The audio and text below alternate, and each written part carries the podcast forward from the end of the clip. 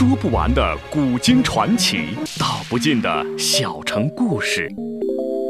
有声的阅读，无限的感动。小说联播，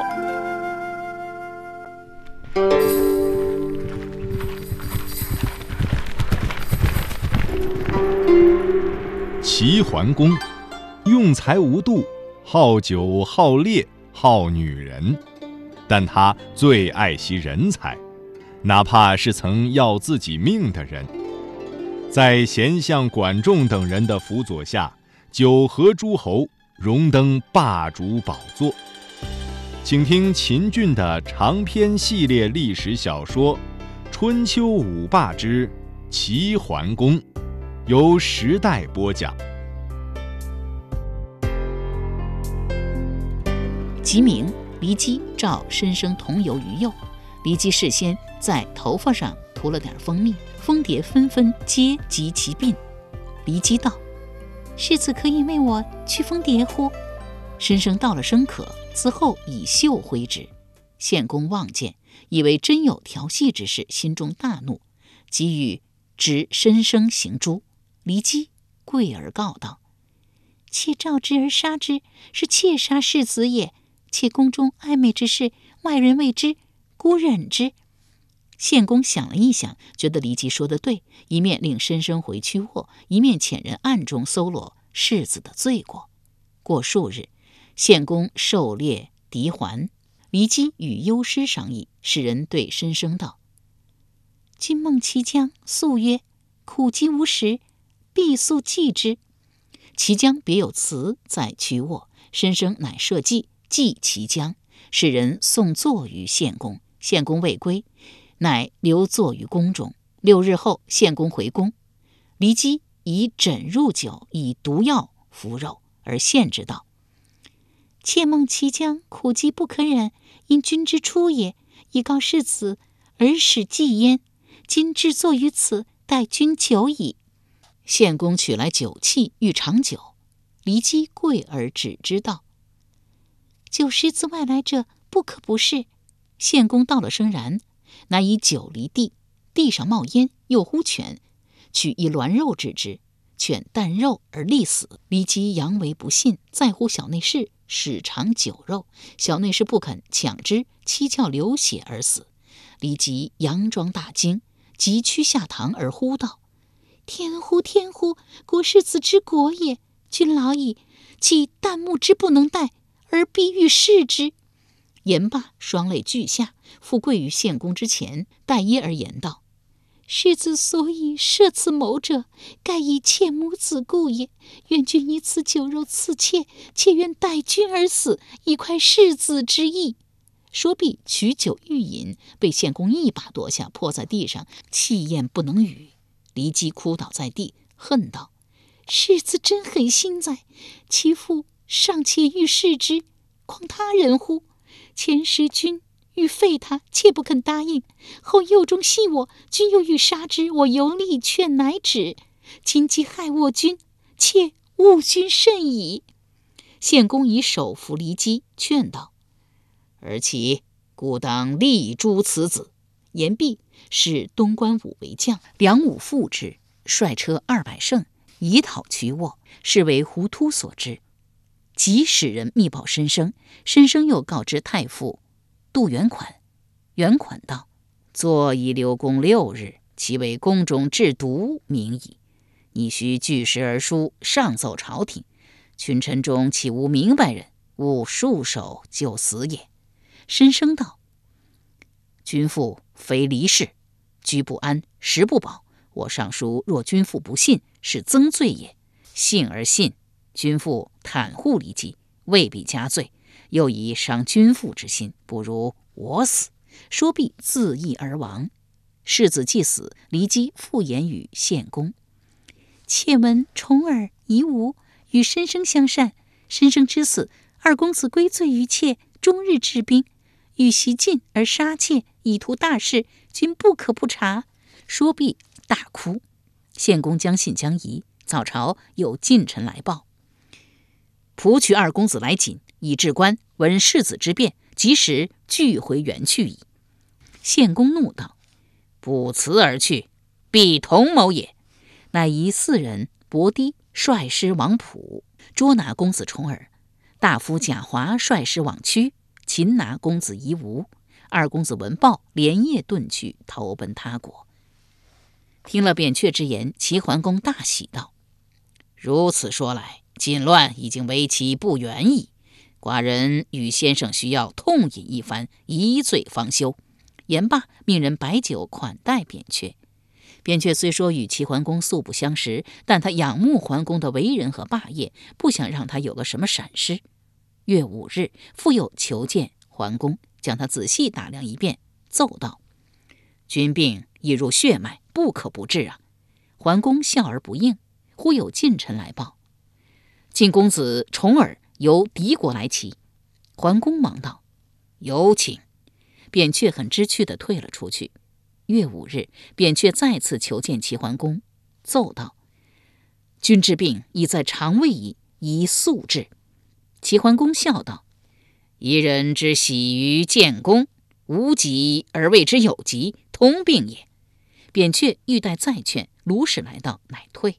月五日，扁鹊又求见，望见桓公之色，退而即走。桓公使树雕追问其故，扁鹊道：“君之病在骨髓矣。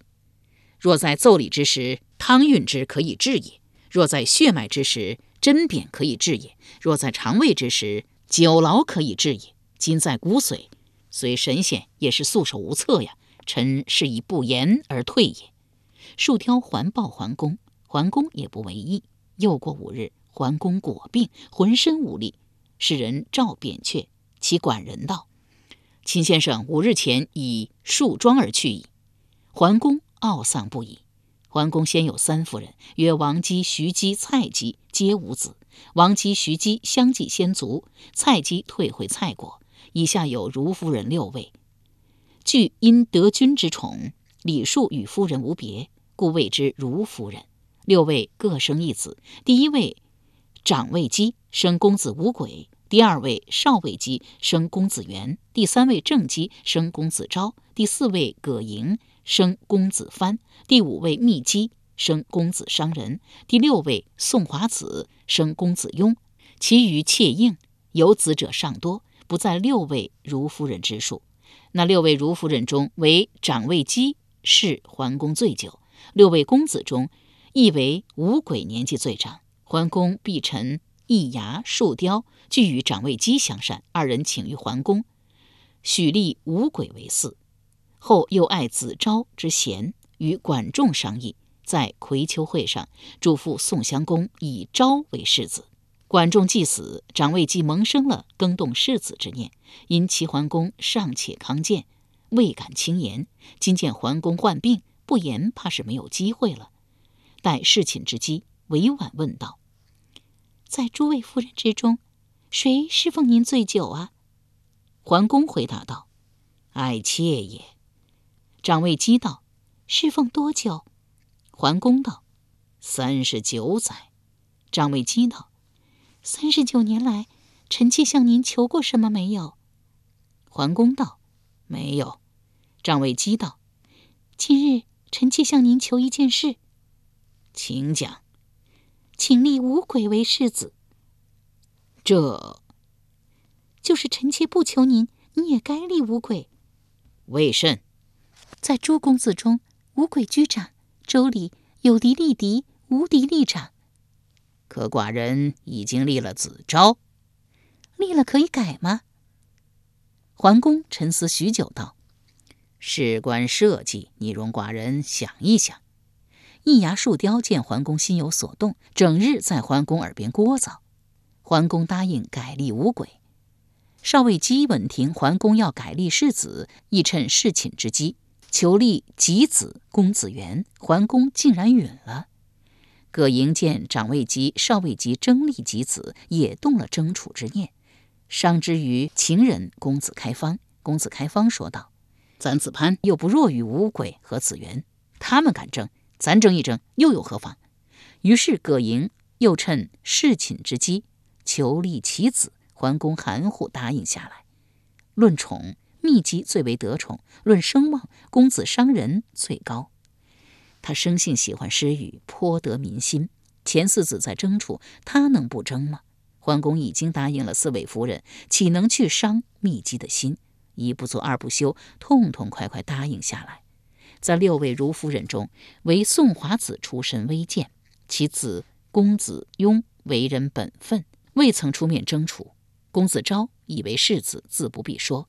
公子无鬼、公子元、公子潘、公子商人等四位公子，分别从桓公那里得到了要立自己为世子的许诺。于是各树党羽，互相猜忌，如四只大虫各藏爪牙，专等人来博士。这机会迟迟不肯到来，易牙有些急了，商之与树雕、长之屋。易牙道：“便却不辞而去，主公的病。”料难治了，可他又迟迟不肯断气，未知奈何。树雕道：“如今朝中大权在你我手中，想叫他死还不容易。”易牙道：“怎么死？饿死他。”长之乌道：“他好赖也是一国之君，有近臣近侍，夫人应妾一大群，饿死他谈何容易？”树雕道：“我有一计，可让他活不过七日。”易牙、长之乌道。讲，树雕压低声音，将自己的奸计和盘端出。此计一出，易牙率先叫绝。于是书宫牌一个，悬之于宫门，假传桓公之话。牌上写道：“寡人有头疼之疾，恶闻人生。无论世子、国亲、文武大臣，一概不许入宫。诸四人树雕紧守宫门，易牙、长之屋率领宫甲巡逻，一应国政。据四寡人病疾之日，奏闻。”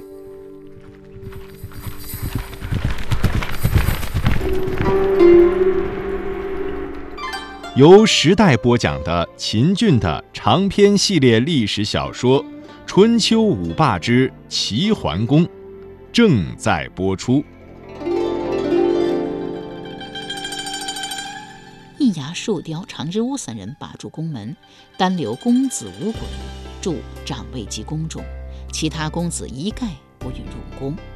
过七日，桓公未死。易牙、树雕、长之屋将他左右侍卫之人，不论男女，进行逐出，把宫门塞断。又于寝宫周围筑起高墙三丈，内外隔绝，风雨不透，只存墙下一穴，如狗洞一般，早晚使小内侍钻入打探生死消息，一面整顿宫甲，以防群公子之变。这一切，桓公浑然不知。他一连昏睡数日。这一天醒来，觉得又饿又渴，自己浑身疼痛，起身不得，呼唤左右，不听得一人答应，睁着两眼呆呆而看。只听扑通一声，似有人自上而坠，须臾推窗入来。桓公一目视之，乃小妾燕娥儿也，大喜道：“卿终于来了，寡人又渴又饿，快取粥来。”燕儿道：“无处取粥。”桓公道：“得热水亦可救渴，热水亦不可得，为甚？”燕娥儿长叹一声道：“一牙、树雕、长之屋作乱，把守宫门，筑起三丈高墙，隔绝内外，不许人通。饮食从何而来？”桓公道：“卿如何得志于此？”燕娥儿红着眼圈回道。妾受主公大恩，是以不顾性命遇墙而至。桓公道：“世子昭安在？”燕儿回答道：“被易牙他们阻挡在外，不得入宫。”桓公叹道：“众妇不亦甚乎？圣人所见，岂不远哉？寡人不明，才有今日之祸呀！”乃愤气大呼道。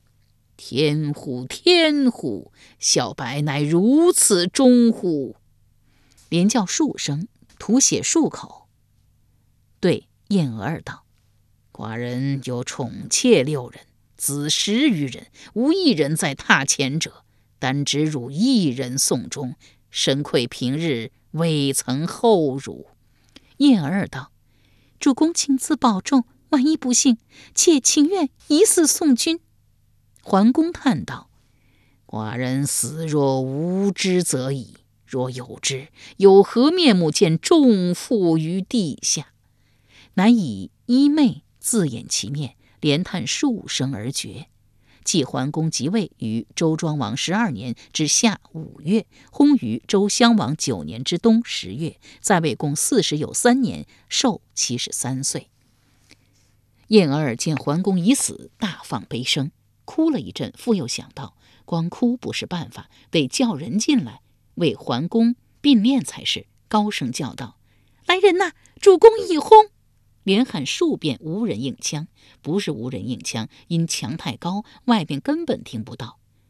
欲待遇墙而出，无奈墙内没有衬脚之物，左思右想，无有主意，遂长叹一声，说道：“我曾有言，以死送君。至于并面之事，非妇人之所知也。乃解衣复桓公之师，又拆下。”窗格二扇以盖之，全当掩覆之意。诸事毕，燕娥儿跪于桓公榻前，泣道：“君魂切勿远去，待妾相随。”说毕，以头触柱，脑裂而死。是夜，小内侍钻墙而入，见寝室堂柱之下血泊中挺着一个尸首，惊忙而出，报与一牙、树雕、长之屋三人道。主公以触柱自尽矣。一牙树雕长之屋不信，室内侍掘开墙垣，三人亲自来看，见是燕娥儿失手，唯独不见桓公，心中甚为惊讶。三人举目四瞧，牙床之上置了两扇窗格，莫非桓公为窗格所缚？遂上前移动窗格，那下边果真压了一个不言不动、无知无觉的齐桓公，顿时大喜。他到底死了，树雕道：“既然死了，就该为他发丧才是。”易牙道：“且慢，必须先定了长公子的君位，然后发丧。”树雕道：“为甚呢？”易牙回答道：“以免他子争位。”树雕轻轻颔首，也是同意。当下三人同到长卫姬宫中，密奏道：“主公已薨矣。”长卫基与桓公毕竟夫妻一场，灰不热是火。闻言放声大哭。易牙忙道：“别哭，别哭，商议大事要紧。”张卫基含泪点头说道：“请说吧，我听着。”树雕道：“主公既薨，以长幼之序，何当夫人之子为君？况且主公在世之日也已答应。麻烦的是，他在答应我等之前，已立公子昭为储，且将子昭。”嘱托宋襄公，群臣多有知者。倘闻主公之变，必然辅佐世子。以臣等之计，莫若趁今夜仓促之机，臣等率贵公贾氏遂杀世子，而奉长公子即位，则大事定矣。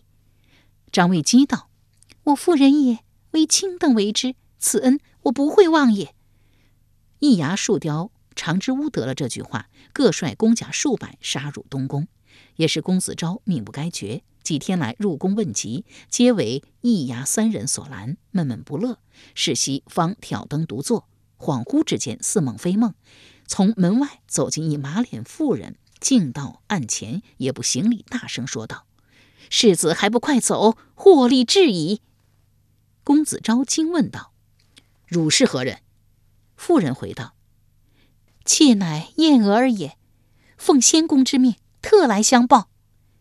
公子昭欲待再问，被来人猛推一把，如坠万丈深渊，惊醒不见妇人。此兆甚奇，不可不信。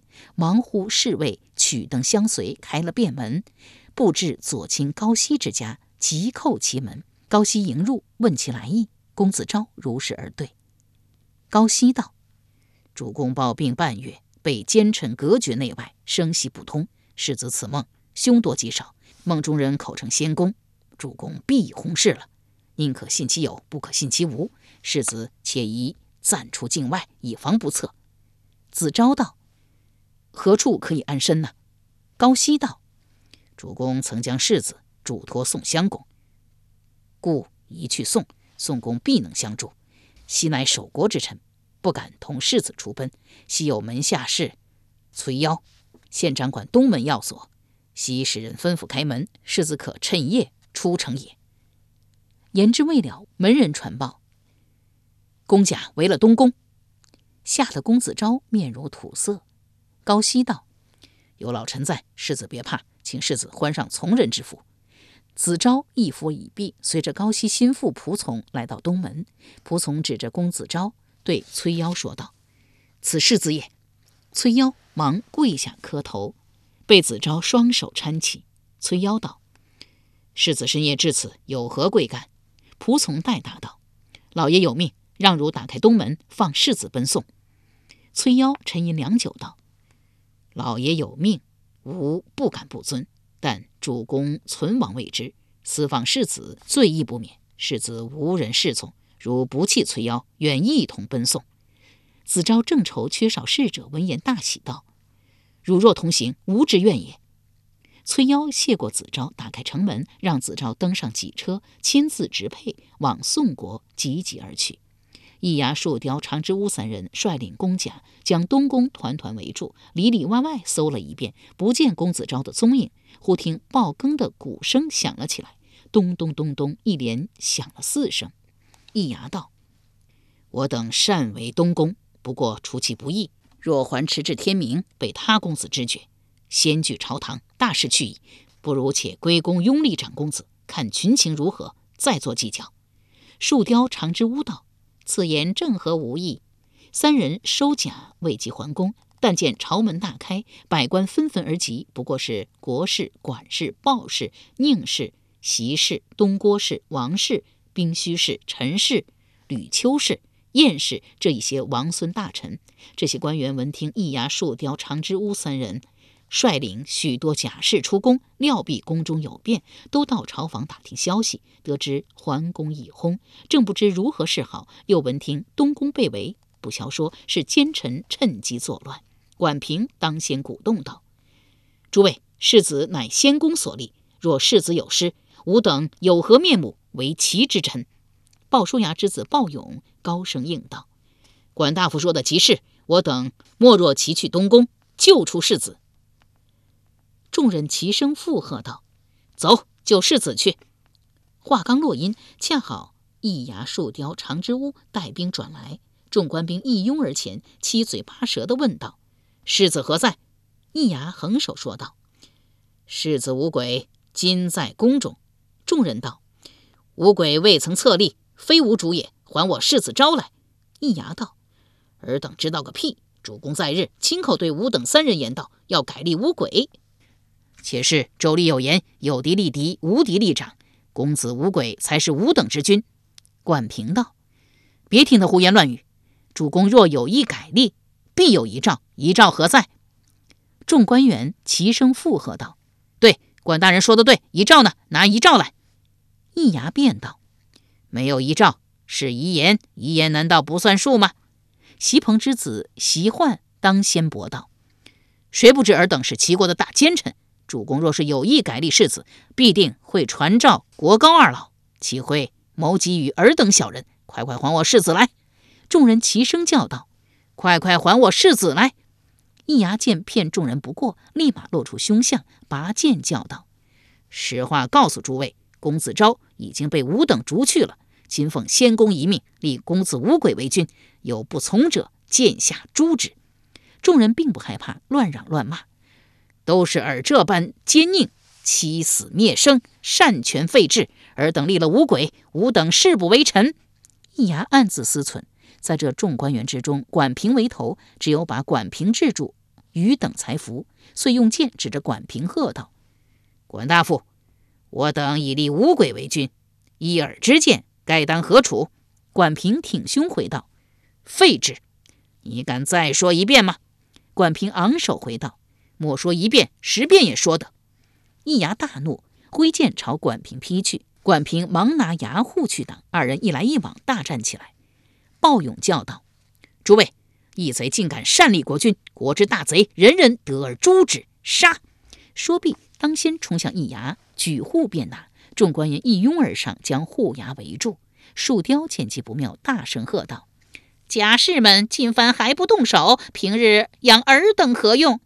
近千名甲士各挺器械杀向众官员，众人手无兵器，况且寡不敌众，弱不敌强，如何招架得住？死者十之二三，余者无不带伤，如鸟兽散。一牙、树雕、长之屋三人杀散了众官员，天已大明，遂于宫中扶出公子无鬼，至朝堂即位。内侍们鸣钟击鼓，甲士们环列两边，阶下拜舞称贺者，仅有易牙、树雕、长之屋三人。五鬼又惭又怒，一言不发。一牙奏道：“大丧未发，群臣尚不知送旧，安知迎新？国高二老乃周天子所命监国之臣，视为上卿，群僚亲抚。莫若召他二人入朝，方可号召百官，压服众人。”五鬼道：“可。”遂传命国义仲、高希二人进宫。二人受命之后，经过一番商议，不惧朝服，披麻戴孝入朝奔丧。